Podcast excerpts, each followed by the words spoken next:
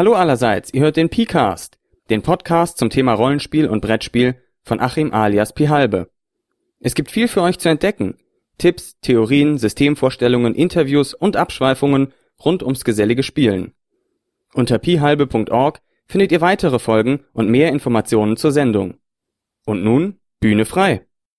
Heute Blogoskop. Nach dem Heldentod. Frischfleisch für die Gruppe.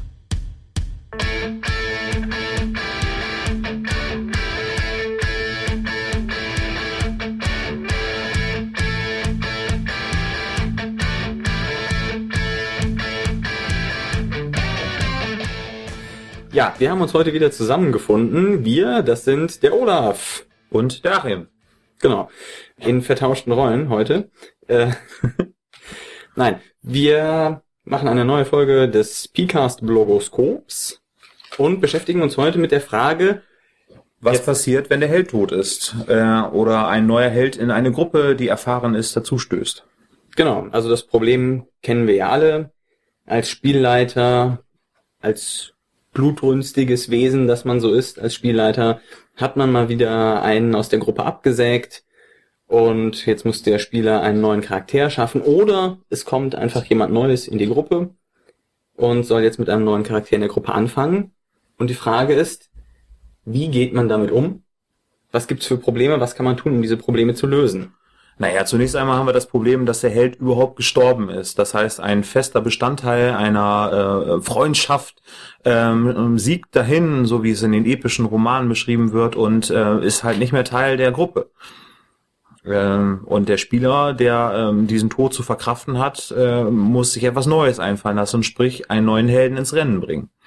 Genau, den am besten auch noch sozial eben integrieren können. Das beste Gegenbeispiel dazu haben wir ja bei The Gamers alle gesehen. 19 fucking points. Genau, also die Sache ist, der muss sich natürlich in die Gruppe einfügen können, der muss irgendwie Sinn machen, der Charakter und das alles. Darauf wollen wir aber gar nicht so unbedingt eingehen, wenn ich das richtig sehe, sondern Also wir setzen mal voraus, dass die Charaktergenerierung kein Problem darstellt. Die äh, Probleme, die sich eher zeigen, ist, wie kann man einen äh, Helden integrieren in die Gruppe, der zum Beispiel eine ähm, niedrigere Stufe hat, also eben eine Einsteigerstufe, im Gegensatz zu den äh, hochrangigen Helden, die ähm, ganz Aventurien schon bereist haben. Genau, also wenn man eine ganz erfahrene Gruppe hat, hat man jetzt irgendwie ein Problem, da einen neuen Charakter reinzubringen, der sich wirklich gut reinfügt. Das einfachste, was man natürlich machen kann, ist, man sagt als Spielleiter, okay, dein Held ist tot, ähm, dann macht ihr mal einen neuen, nach den Regeln, wie sie im Buch stehen, hier ist das Buch, viel Spaß dabei.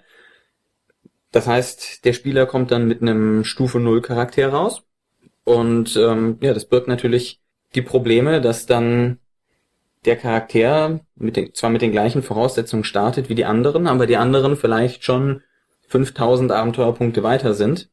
Ja, da ist die Frage natürlich, wie ist die Motivation einer äh, hochstufigen Heldengruppe, ein äh, Anfänger oder ein äh, keinen Helden, sondern ein Jüngling in die Gruppe mit aufzunehmen oder eine junge äh, Maid. Ähm, ist natürlich schwierig. Ähm, warum sollten äh, erfahrene Helden einen ähm, so einen Anfänger mitnehmen? Klar, das, das zu begründen ist ohnehin, ohnehin schon mal schwer. Aber selbst wenn man diesen Grund gefunden hat, gibt es natürlich die Probleme, dass der Spieler auch unterfordert sein kann. Also zum Beispiel, weil er im Kampf oder auch von mir aus in einem Rededuell oder sowas einfach nicht die Werte hat, um mit den anderen gleichzuziehen. Also die Möglichkeiten fehlen. Also ich denke, rollenspielerisch ähm, ist das natürlich ein Anreiz, etwas Neues zu probieren in Mhm. einer bestehenden Gruppe, aber eben, wie du sagst, im Kampf ist es tatsächlich relativ schwierig, ähm, so einen Oder, oder Helden bei mit allem, wo man wirklich Regelberührung hat. alles, was Talente erfordert, genau, äh, also oder Proben äh, erfordert, äh, ist natürlich schwierig umzusetzen, weil ähm, der junge Alrik, der gerade zur Gruppe dazustößt, keine Chance hat, gegen den äh, Ork-Veteran zu kämpfen, ähm, der für den Rest der Gruppe eine leichte Aufgabe nur äh, darstellt, äh, aber eben für einen äh, Anfängerhelden natürlich ähm, unmöglich zu besiegen ist. Ja, das heißt, er kann sich dann nutzlos vorkommen und dann hat man natürlich das Problem, dass sich das im Wesentlichen nicht ändern wird, weil er immer eben 5000 Abenteuerpunkte hinterherhängt. Ja, also kann für den Spieler sehr frustrierend sein. Ähm, ja. Das ist ein großes Problem. Ja, dann gibt's die andere Variante. Man sagt, also das krasse Gegenteil, du erschaffst dir einen neuen Helden, aber auf dem Niveau der anderen. Dann ist das ja schon mal von der Effektivität her geklärt. Also dann macht es auch Sinn, dass die Gruppe den mitnimmt, der kann was beisteuern und so, der kann sich überall gut beteiligen. Da ist das Problem aber, dass so ein bisschen so die Entstehungsgeschichte fehlt. Wenn man einen Charakter, sag ich mal, mit äh, dem Niveau anhe auf das Niveau anhebt der anderen Gruppe, fehlt leider die ganze Geschichte äh, um den Helden herum, wie ein Held eben seine Fähigkeiten zustande sozusagen. genau erlangt hat. Äh, wenn man einen Helden so generiert auf dem Blatt Papier, würde er sicherlich anders sich entwickeln, als äh, wenn es eine Geschichte äh, auf sich hat. Eben Erfahrungen, spezielle Erfahrungen heißt es in manchen Regelsystemen oder eben äh, Qualifikation erlangt haben. Und ähm, dort fehlen natürlich auch Sachen, die ähm, auf Gegenstandsebene zum Beispiel stattfinden. Das heißt, Mhm. eine Heldengruppe hat ein mächtiges Artefakt sich erkämpft oder der Spieler selber. Ähm, das bleibt natürlich dann außen vor. Und äh, auch da kann eben jenseits der Abenteuerpunkte natürlich auch ein Ungleichgewicht trotzdem noch existieren. Außer der alte Held wird geplündert. Ja, aber wir gehen ja davon aus, dass es ehrenhafte Helden sind und die den verstorbenen Mitstreiter Oder dass der Held von der begraben. Klippe gefallen ist. Oder so. Oder man wird ausgeraubt. Äh, das ist ja auch ein äh, interessanter Clou, den viele Spielleiter sich zu eigen machen. Ja, genau. Das Problem dabei ist natürlich auch mit diesen anorganischen Werten, ähm, also dass es nicht, dass der Charakter nicht so wie gewachsen ist, sondern eben künstlich auf diesem Niveau erschaffen wurde, ist natürlich auch das Problem, dass dadurch die Werte nicht nur keine Geschichte haben und sowas, sondern dass sie eben auch unrealistisch sein können. Im Sinne von ein Charakter, der sich 5000 Abenteuerpunkte erarbeitet hat, würde gar nicht so aussehen. Der hätte nicht von Anfang an Lanzenreiten auf 16 gesteigert oder sowas, sondern der wäre jetzt vielleicht, weil er irgendwann im Verlauf des Spiels angefangen hat, das zu tun, auf 8 oder sowas. Das heißt, dieser, dieser Prozess wird dann ja künstlich auf einen Punkt zusammengezogen und dadurch kriegt man eben ganz andere Charaktere, als man das im Verlaufe eines längeren Spiels bekommen würde. Ja, hinzu kommt natürlich auch die Tatsache, dass wenn man einen Charakter generiert, nehmen wir mal als Beispiel äh, das schwarze Auge, bedeutet 5000 Abenteuerpunkte, auch ein immenser Aufwand an Steigerungsversuchen. Ähm, Versuchen. Äh, und das kann natürlich sehr viel Zeit rauben, so dass äh, ein neuer Held wahrscheinlich erst am zweiten oder dritten Spieltag einsatzfähig ist. Es sei denn, man bedient sich an Tools und ähm, da hat ähm, die Entwicklung des Helden natürlich noch mehr an Reiz verloren, eben seine Stufen zu steigern, wenn man eben das Ganze auf Knopfdruck Mhm. macht oder gar die automatische Steigerungsfunktion nutzt. Ich Äh, wusste gar nicht, dass es das schon gibt. ja, das gibt es tatsächlich. Ja. Ja, Ja gut, was man natürlich noch machen kann, ist so ein Zwischending, ne? Also man sagt, wir machen jetzt nicht, nicht auf Stufe 0 oder Stufe 1 oder was auch immer, sondern ähm, so fast auf dem Gruppenniveau, aber nicht so ganz, sagen wir zwei Drittel der Abenteuerpunkte oder 1000 Abenteuerpunkte weniger oder irgend sowas. Das ist, Ja, eine gute Zwischenlösung, denke ich, ähm, hat die gleichen Nachteile wie äh, auch das Anheben auf die eigentliche ähm, Stufe der anderen Helden. nicht ganz so krass. Nicht ganz so krass, man kann noch eigene Erfahrungen mit dazu bringen. Also eine sehr gute Hybridlösung, ähm, aber auch noch nicht ganz das Gelbe vom Ei. Ja, was natürlich, was natürlich auch noch ein Problem ist an dem auf das Gruppenniveau anheben, das haben wir gerade ganz vergessen. Ähm, der Charaktertod stellt gar keinen Verlust mehr dar, wenn man das Stimmt. macht. Also Wenn halt einer stirbt, dann gibt's halt einen neuen, der genauso viel kann oder vielleicht Genau. noch besser. genau und vielleicht den gleichen Charakterbogen hat, äh, nur einen anderen Namen oben drauf geschrieben und die Items rausgestrichen. Also Ja, das, ist eigentlich das krasse Be äh, Gegenbeispiel. Es stellt da auch noch eine ganz andere Lösung vor. Die andere, der andere Ansatz ähm, für äh, so ein Verfahren ist natürlich, ähm, dass der Tod eines Helden komplett im Rollenspiel ausgeschlossen wird. Sprich, ähm, wenn Spielleiter sich äh, der Tatsache bewusst sind, dass es problematisch ist, neue Helden in die Gruppe zu integrieren, ähm, neigen einige dazu, darauf zu verzichten, einen Helden sterben zu lassen und göttliche Wunder oder andere Umstände ähm, vorzutragen, dass der Held, der in der Stufe 12 sich tatsächlich, nennen wir mal, andämlich verhalten hat, äh, doch nicht stirbt, sondern eben äh, auf ominöse Weise das Ganze überlebt. bekenne mich schuldig. Klappt insbesondere gut, wenn man Übernatürliches im Spiel hat. Ja, äh, verliert aber auch den Anreiz, ähm, sich ähm, Gedanken zu machen, wie äh, die Konsequenzen einer Handlung ähm, sich Ganz äußern. Ne?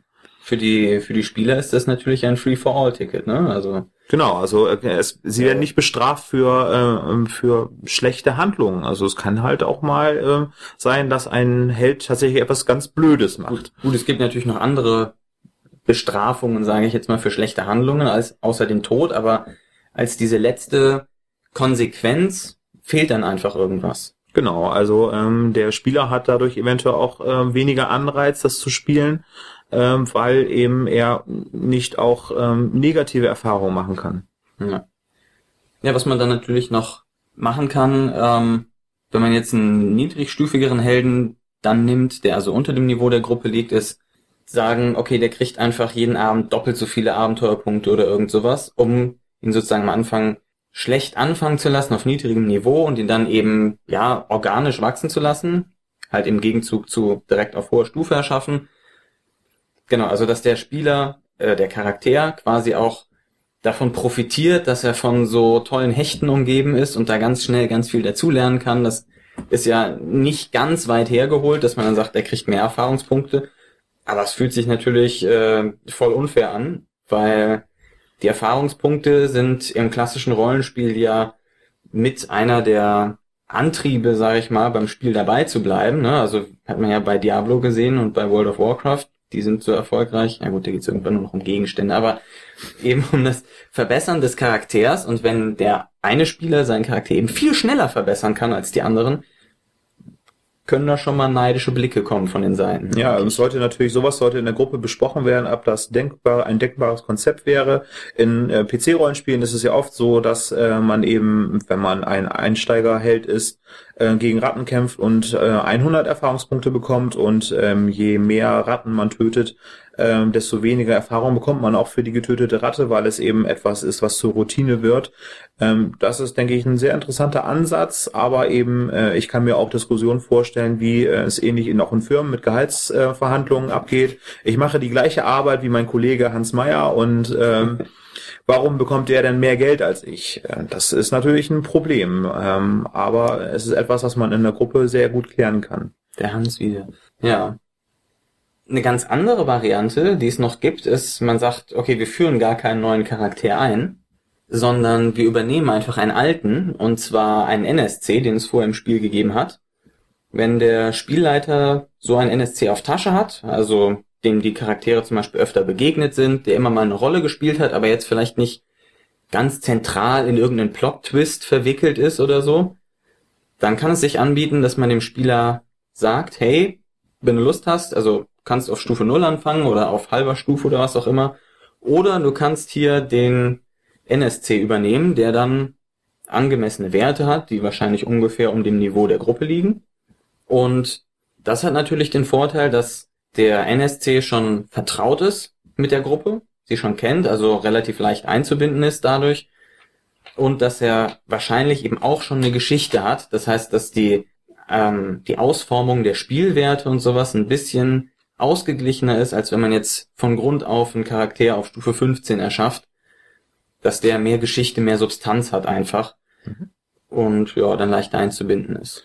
Hm, das habe ich zum Beispiel bei äh, einer äh, Horror im Orient Express Kampagne. Dort wird äh, im äh, Vorwort des Abenteuers oder der Kampagne angesagt, dass es wahrscheinlich ist, dass äh, diverse Charaktere sterben können innerhalb des Abenteuers und dort wird angeraten, ähm, mit auf diese Reise im Orient Express mehrere ähm, Charaktere mitzunehmen, die eben mhm. vom passiven ähm, Spielpart, also eben als NSC mitgeführt werden und dann später, ähm, sofern äh, einer der Hauptprotagonisten sterben sollte, auch sehr einfach integriert werden können. Ja. Das wäre natürlich ein Ansatz äh, zu sagen, okay, jede Heldengruppe fängt an und führt nebenbei ein NSC mit, der eventuell über die ge gesamte Laufzeit äh, des, der Lebenszeit ein, ein Ersatz äh, Helden mitzunehmen. Äh, könnte natürlich funktionieren, aber äh, das Steigern macht bestimmt keinen Spaß.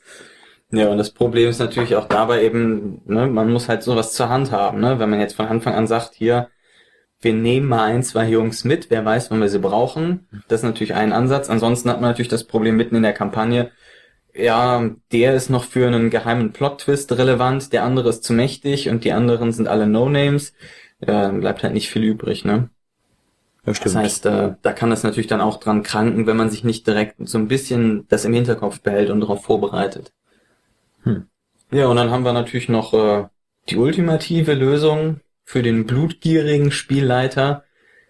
Sorg einfach dafür, dass es kein Ungleichgewicht in der Gruppe geben kann. ja, dann frisst der Drache halt eben alle Helden. Genau.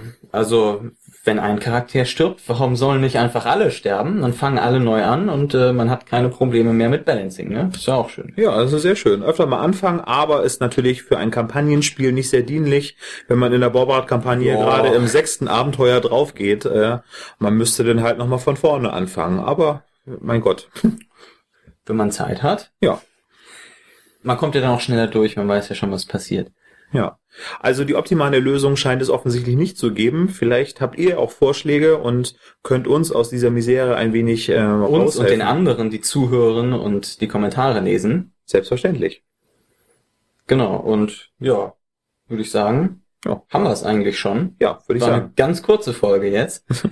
und ähm, dann würde ich sagen, Bis zum nächsten gut. Mal. Danke fürs Zuhören und bis zum nächsten Mal. Ja, vielen Dank. Tschüss. Tschüss.